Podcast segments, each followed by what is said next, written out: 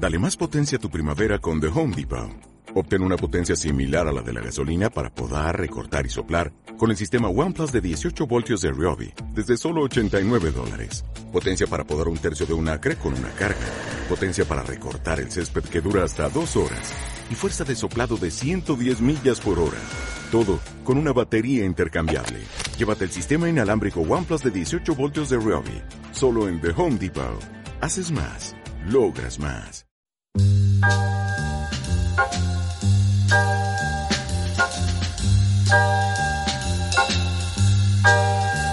El abuelo un día cuando era muy joven, allá en su Galicia,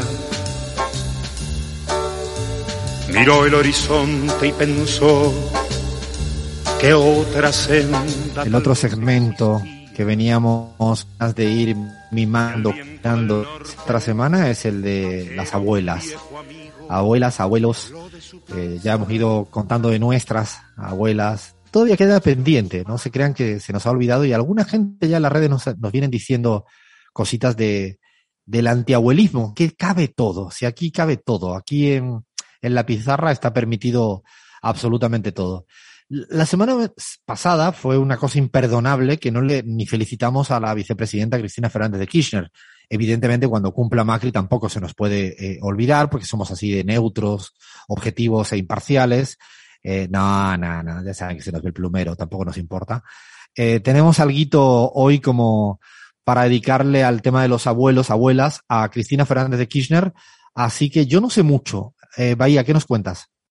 Bien, igual la mencionamos ese día, cabe resaltar que no llegamos con el tiempo porque iba a ser eh, la, la, sección de abuelos, abuelas con Cristina también. Vale remarcar que ayer fue el cumpleaños de Néstor, ya que estamos eh, saludando por, por aniversarios y cumpleaños. Y en este caso vamos a escuchar un fragmento de la entrevista que le hizo en eh, 2017, creo que fue eh, Bernasi a Cristina Fernández, una entrevista que recomiendo particularmente porque es como una Cristina, digamos, más extendida, con cuestiones más personales, y nos cuenta justamente, le cuenta a Bernasi, eh, la historia de su abuelo, que, digamos, una cuestión muy particular y llamativa es cómo el abuelo influye directamente en una cuestión política, porque es el abuelo materno, eh, platense, como habíamos dicho la semana pasada, quien eh, tenía en un cajón eh, cuestiones y fotos de Perón y Evita. Así que vamos a escucharla a Cristina hablando de su abuelo, Carlos.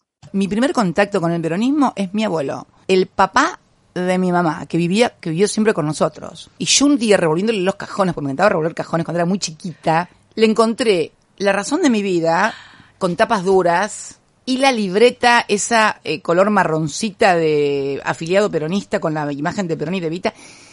Empecé a mirar el libro de Vita y lo que más me fascinó fueron los, porque estaba en, en papel, en blanco y negro, unas fotografías muy lindas de ella con unos vestidos impresionantes.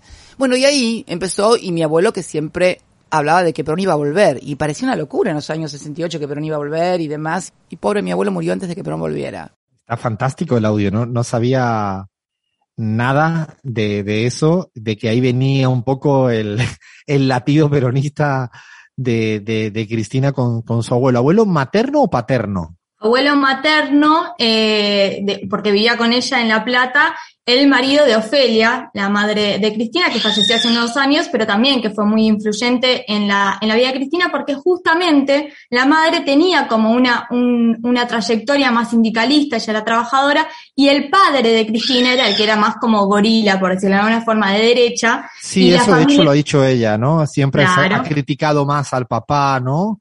Por el, eh, que venía del, del mundo de los gorilas y las gorilas.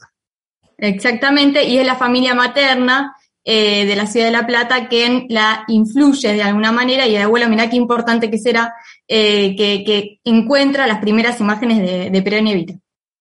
Un detalle para agregar, Alfredo, la, la, madre de Cristina Fernández de Kirchner, fanática de Gimnasia y Grima de La Plata, club que en un momento fue rebautizado Gimnasia de Eva Perón en aquel entonces, y un club con una identidad eh, marcadamente peronista, por lo menos una historia, ¿no?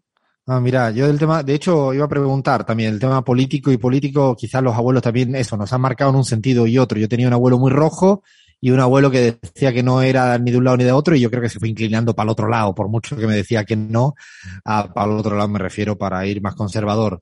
Así que sí, es verdad que nos marca bastante. ¿Alguito más eh, tienes por ahí, Bahía?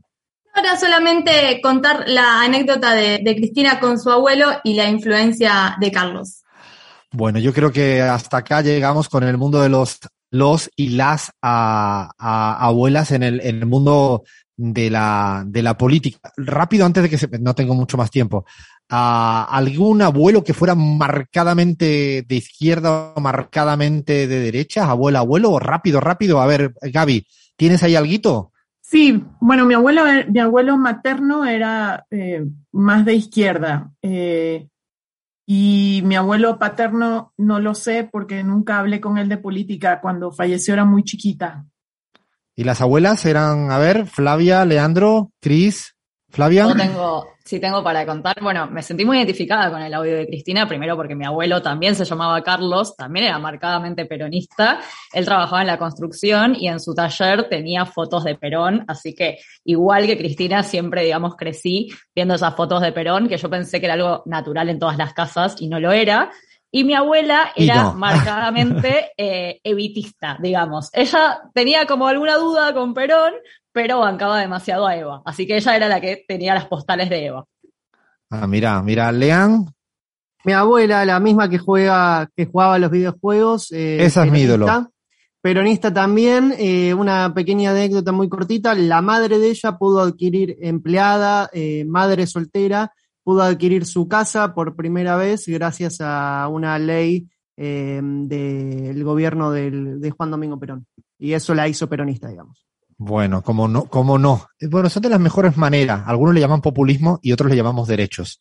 Eh, bueno, llegamos hasta acá, que no tenemos más eh, tiempo. Llega la tanda informativa y vayan pensando la palabra que vamos a dejar escrita acá en la pizarra.